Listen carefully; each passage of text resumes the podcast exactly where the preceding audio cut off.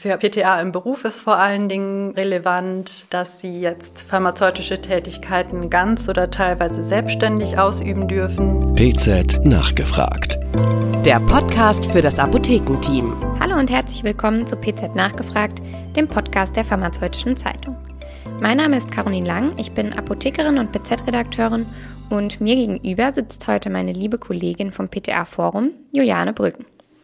Sie ist Apothekerin und Online-Redakteurin beim PTA-Forum und hat sich somit schon intensiv mit dem PTA-Reformgesetz beschäftigt, das zum 1. Januar in Kraft tritt und das wir uns in dieser Folge genauer anschauen möchten. Schön, dass du da bist, Juliane. Hallo Caro, ich freue mich hier zu sein. Juliane, nach fast zwei Jahren Übergangsphase tritt jetzt zum Jahreswechsel das PTA-Reformgesetz in Kraft. Kannst du einmal kurz für uns zusammenfassen, was sich damit in Zukunft ändert? Ja, das Gesetz ist relativ umfangreich. Es ist also gar nicht so einfach, das zusammenzufassen, aber ich probiere das mal. Es besteht zum großen Teil aus dem neuen Berufsgesetz für PTA, das das alte Berufsgesetz ersetzt. Und in diesem Berufsgesetz wird erstmals das Berufsbild für PTA definiert mit den pharmazeutischen Tätigkeiten. Dazu gehören zum Beispiel die Rezepturherstellung, die Prüfung von Arzneimitteln, die Selbstmedikation, die Beratung, dann auch die Erfassung von Arzneimittelrisiken und die Mitwirkung beim QMS. Das ist wichtig, weil diese Inhalte dann auch in die Ausbildung eingehen und in die staatliche Prüfung. Außerdem wird berücksichtigt, dass PTA teilweise nicht in der öffentlichen Apotheke arbeiten, sondern im Krankenhaus, in der Industrie oder auch im Großhandel. Und neu ist auch die Möglichkeit, dass PTA teilweise oder voll selbstständig arbeiten können bei bestimmten pharmazeutischen Tätigkeiten und unter bestimmten Voraussetzungen. Viele weitere Regeln beschäftigen sich mit der schulischen und praktischen Ausbildung, wobei die Struktur der Ausbildung gleich bleibt. Es bleibt bei zwei Jahren Schule und sechs Monate Praktikum, wobei das Praktikum jetzt aufgeteilt werden kann in Apotheke und Krankenhaus, jeweils drei Monate.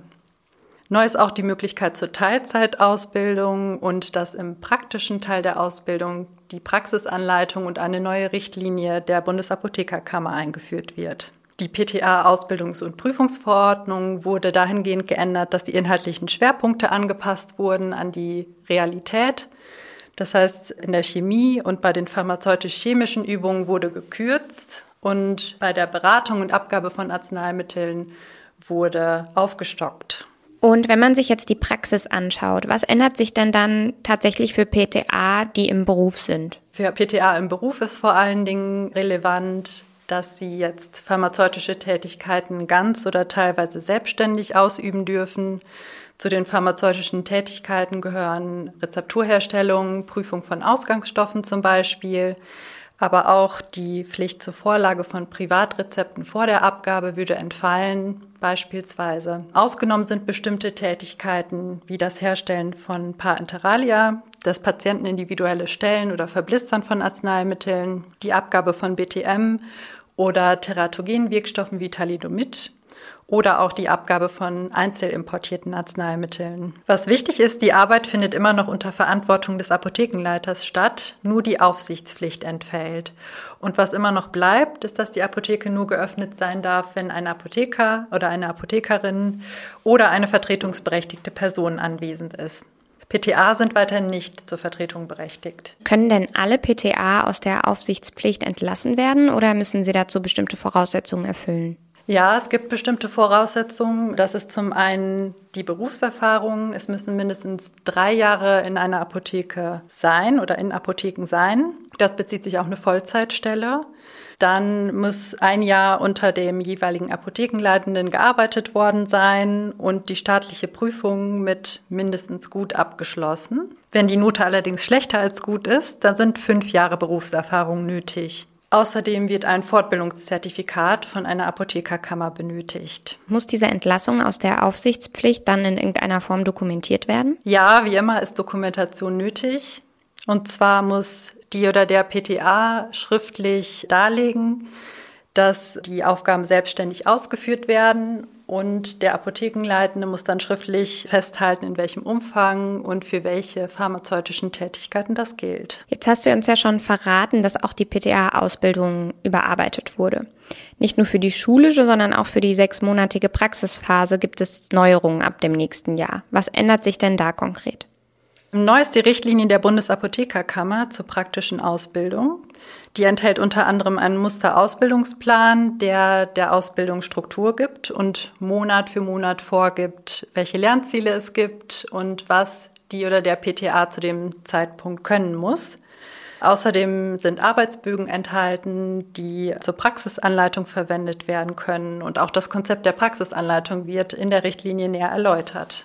Wichtig ist noch, dass die Richtlinie zwar zum 1. Januar in Kraft tritt, aber es gilt für die angehenden PTA, die im nächsten Jahr die Ausbildung beginnen. Jetzt hast du eben das Konzept Praxisanleitung erwähnt. Was darf man sich dann darunter vorstellen? Die Praxisanleitung ist im Prinzip die eins zu eins Beschäftigung der praxisanleitenden Person mit der oder dem Auszubildenden. Und dafür verwendet werden können die Arbeitsbögen. Ein Teil richtet sich an den Praxisanleiter und der andere Teil an die Auszubildenden.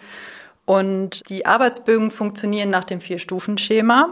Erklären, vormachen, nachmachen, üben.